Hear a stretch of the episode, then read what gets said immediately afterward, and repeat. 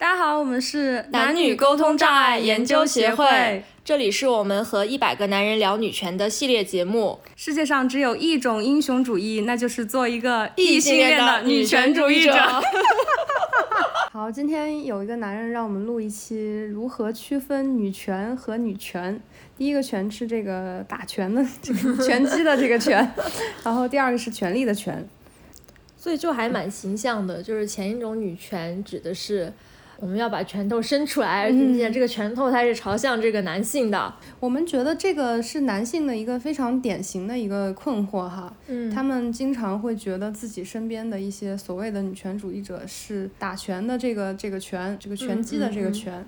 那我觉得从男男男性的直觉的角度来讲，他可能觉得说女权主义，哎，有一部分女人她搞女权主义，她搞自己，哎，我要努力上进，我要多赚钱，我怎么怎么样。但他在他看来，这些女权这些女权主义是跟男人其实关系不大，跟我没有关系。然后，但是那种另一种女权要打拳，其实就是很显很显然，就是这些人他把矛头对向男人自己了。就是突然，你你你一切都本来都好好的，然后突然就开始挨打，然后就要扣上一个原罪的帽子，要不得不接受自己作为一个男人是有原罪的。就是，所以这是一种男性视角的分类，一种是跟我有关系的女权，一种是跟我没有关系的女权。嗯，对，这种这种女权，我我想到一个例子，就是有一个男性跟我吐槽过的，他说他们玩那个原神的那个游戏，本来玩的好好的，嗯，突然有一些女性就把他们给举报了，说，哎，你们这个 这个衣服很暴露，然后他就就原神就把那个游戏的服装给换了。就说这个就把那些暴露的部分都换了，然后他们就觉得跟你没有什么关系啊，我们玩的好好的，你如果觉得不舒服，那你就别玩呗，你别影响我们玩啊。就，呃，这个从这个角度来说，男性心目中的这些女权，就是会影响到他们利益相关的事情的这些女权，就他们认为这些是这个拳击的拳。对对，而且他可能是一个，比如说处在一个亲密关系中的一个男人和女人，哎，本来两个人亲密关系 发展的好好的，突然一下，哎，这个女生接受了一些女权主义思想，然后她就开始成天看她这个男朋友，觉得他太男权了，然后就开始对他进行一些各种各样的指责，然后导致两个人之间吵架。但是我现在在想，就是为什么男性觉得说需要区分？各种各样的女权主义，为什么他需要区分？我觉得可能有一个 incentive，就是他认为我们在这里，他可以允许一些比较温和的、比较好的、比较讲道理的女权，然后我们就像我们这样的，不一定哦，有的人 可能不这么想。对他，他认为，哎，这样我们就可以去支持他，嗯。我们去赞同他，呃，但是呢，这这些，但前提是这些女权你不能，呃，就不能让我觉得跟我有什么关系，你们得自己搞。我哎，我们愿意给你们有留一些你们自自留地，让你们搞女权，然后大家相对对，他就是这种心态。然后我们要区分另一种女权，就是说这种女权它是不好的，我们要那个抵制它，就是这种女权对我们的生活产生影响了。对。但是其实，如果从这个我们这个传统的女女性主义的分类来看，其实呃，其实我们已经算是比较激进的女权了，因为我们我我们就呃比较我们说比较温和的是一些，比如说自由主义女权这种，他们觉得我只要追求一些教育环境还有这个就业环境的一些非常。呃，基本的一些平等就足够了。但是我们其实是认为，男权社会有给我们一些精神和文化上的洗脑，或者说教化这种东西。对，我们已经算是比较呃比较激就，从从这个呃思想上角度，我们已经比较激进了。其实，但是因为我们的沟通的姿态非常良好，就是我们哎跟男人说话的时候很讲道理。对，而且我们这个知识分子的形象树立在这里，给自己立了这么一个。人设，然后大家就不会觉得我们是那个拳击的拳，而且我们也没有真的去做一些谋害他们利益的事情，就这个他们就不会把我们就 classify 到那那个里面。对对，事实上我觉得，比如说就以我们为例子，我们发现其实你要想真正的去身体力行的做到。你所有认为的一个女性主义该有的一些主张和行动的话，而但是你又生活在一个本身在制度上就偏向男权的一个社会，你会发现这是非常艰难的。嗯，非常难。就比如说我们上次讨论到那个职场上歧视的问题，就是因为我们女性要生育，要付出这个生育和养育的哺乳的成本，所以在职场上呢，就就会天然的落后于男性。但这个问题的解决方法是什么？就是上次我们我们采访的这位男性，他也给出了解决方案，就是那你们女人就要比男人更努力一点。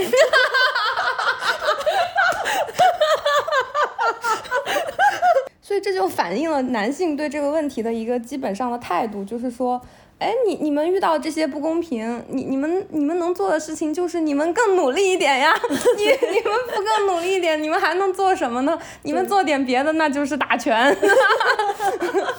是，如果我们借此去指责男性，哎，你们怎么就不用生育啊？你们怎么就不用养孩子？你们这是男性的原罪。然后我发现，其实大部分男性他其实是很难接受这种。对他很难接受原罪指控的，而且还有一部分男性，就是他们在看到这个，我们之前之前看了一个聊天记录嘛，就是嗯，我们的卧底传给我们，然后就是就是说，呃，他们分享了一个那个关于性别职场不平等问题的一个报告，在他们群里，然后男性就开始在那说，哎呀，什么什么什么什么，呃，我我们也承认这些问题呀，就是，但他什么一个态度呢？就是说。我都已经承认了，你还要我怎么样？你们怎么还在这里蹦跶？对对，你们怎么还不闭嘴？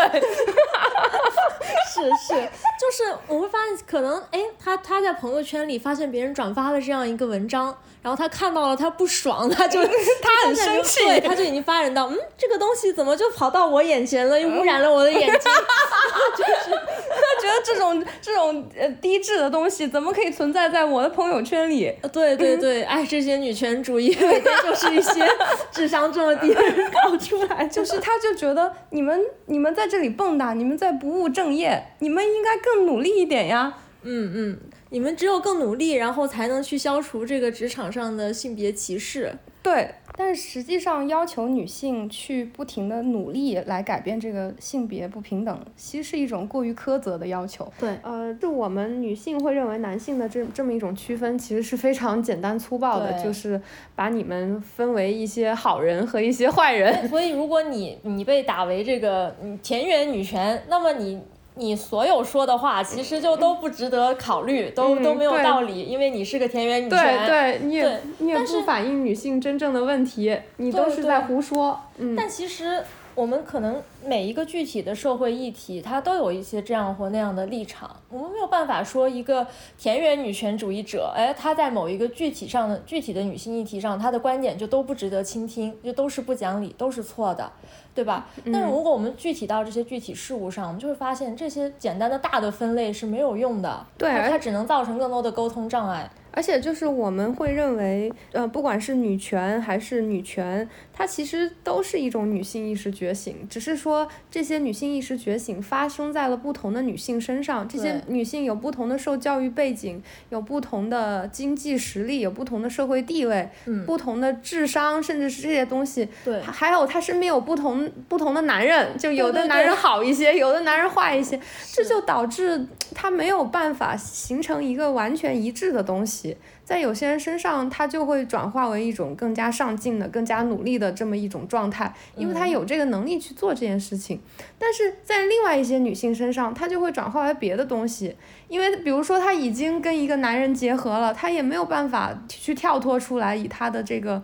呃社会环境，所以这个时候她就只能说，那我在我们这段两性关系中，我索要更多的东西吧，因为我已经知道我是被社会歧视、处于劣势地位的这么一个人了。对，但我不能就是更加弱势、更加包子，然后在这个关系。嗯，那我就现在我就找你要点钱，要你要点这个，要你服侍我，就是对他会有各种各样的就这样的需求诞生出来。但是其实我们认为它本质上底层逻辑还是一致的。对对，那也就是说，在我们看来，嗯，他女权主义者，我们最终我们看我们大家最终的目标是什么？就首先，我们大部分女权主义者，我们希望是男，其实男性他也是这样，我们希望建立一个男女平等，然后我们能够去性别化。我们在各种各样的事情上不分男女这样一个和谐友好的世界，这个我相信大家都会觉得这样非常和谐。但是可能现在还会有一种就是比较极端的女权。他可能看起来，他对性别对立也是一种，就是被称为什么女权纳粹这样的东西，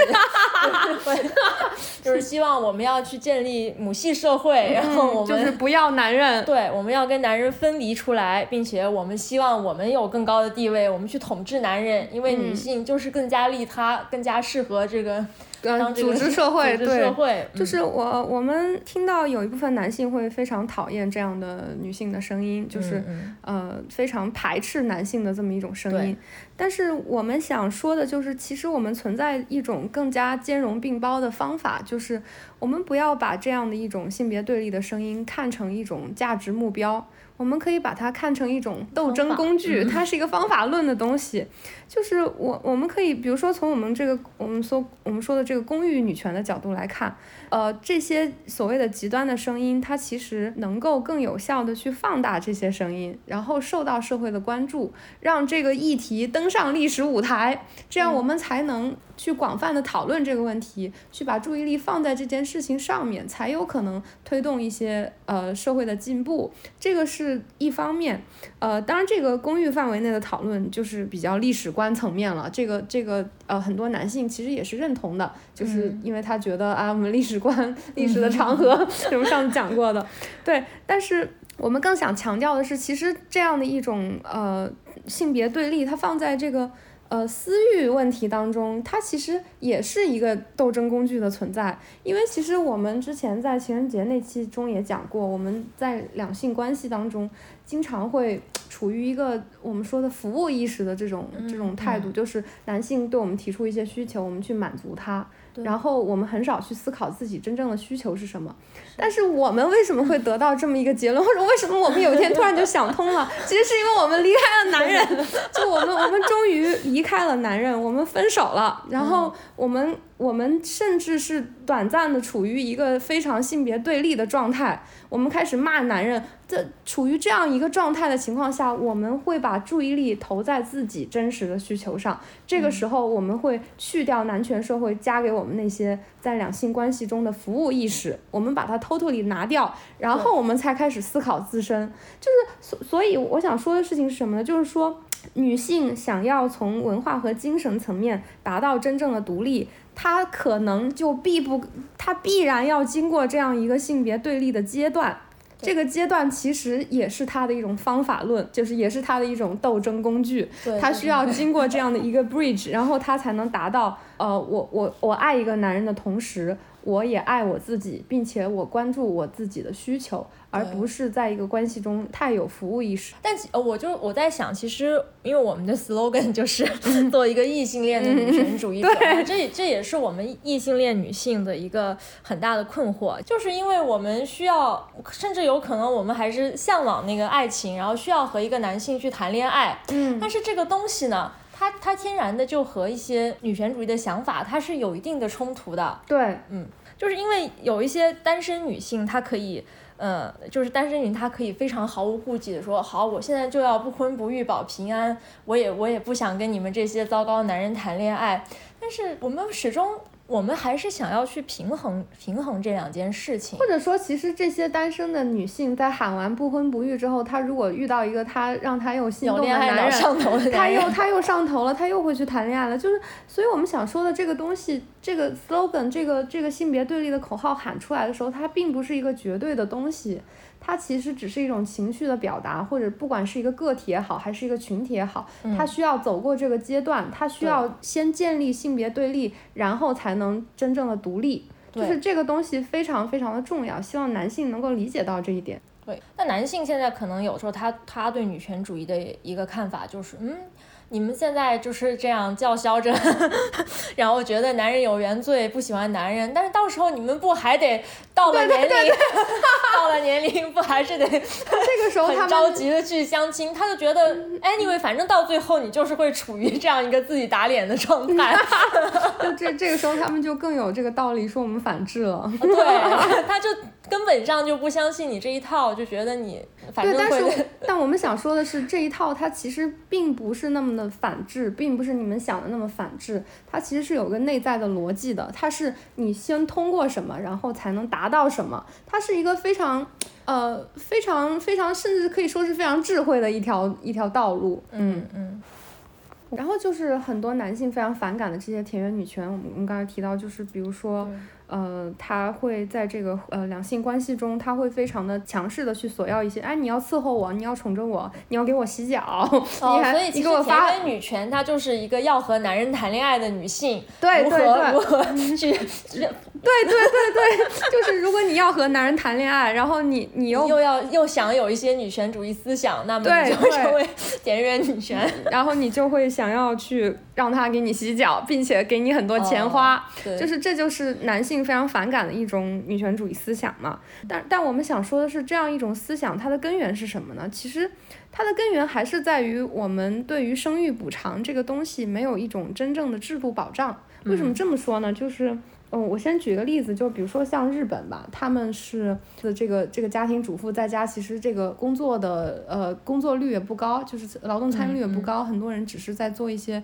非常简单的一些社区的工作，是或者超市的这种简单的工作。对。但是他们的这个婚姻制度对他们有非常非常好的保障，不惧怕离婚。对。离婚带着小朋友，也那个制度可以保障他们的这个生活水平。对，就是他们离婚，对他们离婚之后可以从丈夫那里分到很多很多的钱，所以他们不不害怕离婚。所以其实这就是一个，呃，我们说的这个对于女性的这些没有社会公允价值的所有劳动，包括生育在内，包括家务劳动在内，包括甚至他们的包括社区劳动在内的一些这些工作，它表面上没有一个社会公允价值，但实际上制度给他提供了一个社会公允价值，就是你离婚的时候你能得到很多东西，很多的钱，那可是真金白银啊，就是，但是我们中国我们没有这样的东西，所以它这个东西。它就会给女性造成一种什么样的一种心态呢？就是女性觉得，既然制度不能给我这个东西，那我就要去筛选一个能给我这些东西的男人，一个能够自觉的给我这些东西的男人。对，那这个男人他一定是，比如说他要有较高的道德感，他要足够的爱我，他要。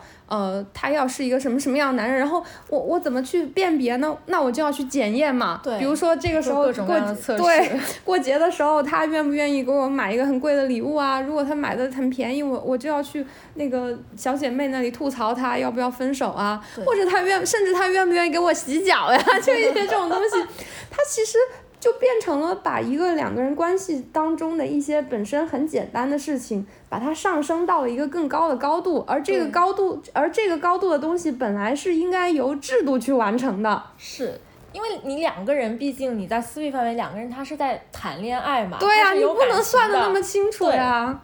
对，就是说，因为我们没有这些制度，导致女性。他在认识到自己因为生育、因为家务劳动没有社会公允价值，早到导致他处于劣势地位之后，她想要去得到一个好的男人，给予她相应的补偿，这个就会发生很多很多的问题。对对对，但是男性可能他理解不到这一点，因为因为男性就会觉得说，啊，我如果是好男人标准，那我就是。我不主动跟你离婚，这样你就 你就你就 没有这些担忧了。但女性永远担忧的是，呃，我我离婚了怎么办？对，或者说，嗯，你不能说也不出轨就是好男人了吗？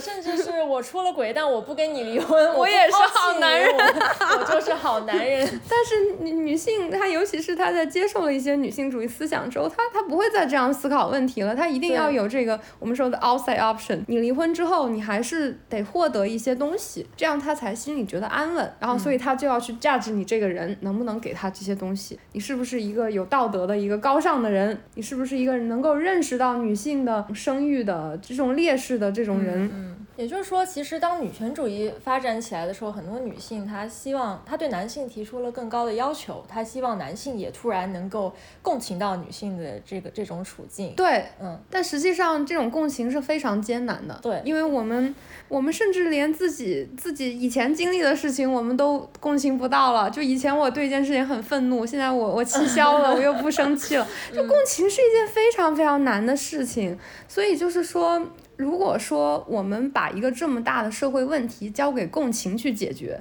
它必然就会导致亲密关系中的问题。所以，我这就是为什么我们需要制度建设。嗯。